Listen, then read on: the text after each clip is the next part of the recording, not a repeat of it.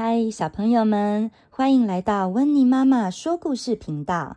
今天要说的是《好饿的毛毛虫》，图文作者艾瑞卡尔，译者郑明静，上谊出版。好饿的毛毛虫故事即将开始喽！月光下，一颗小小的蛋躺在叶子上。星期天早上，暖和的太阳升起来了。嘣！一声，一只又小又饿的毛毛虫从蛋里爬了出来。它要去找一些东西来吃。星期一，它吃了一颗苹果，可是肚子还是好饿。星期二，它吃了两个梨子，可是肚子还是好饿。星期三，他吃了三个李子，可是肚子还是好饿。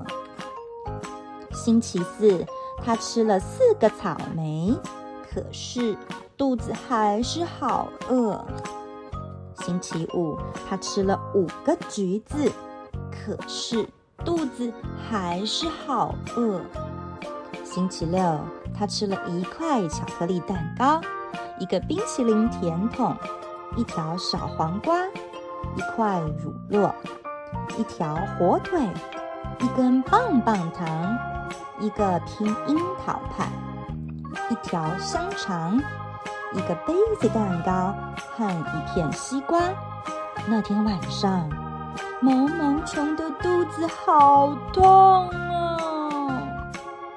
第二天，又是星期天了。毛毛虫吃了一片又嫩又绿的叶子，觉得舒服多了。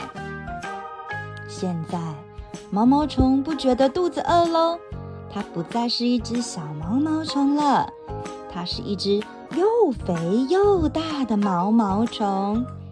它造了一间小房子，叫做茧，把自己包在里头。它在里面住了两个多星期，然后。把茧咬破一个洞，钻了出来。哇哦！毛毛虫变成了一只好漂亮的蝴蝶。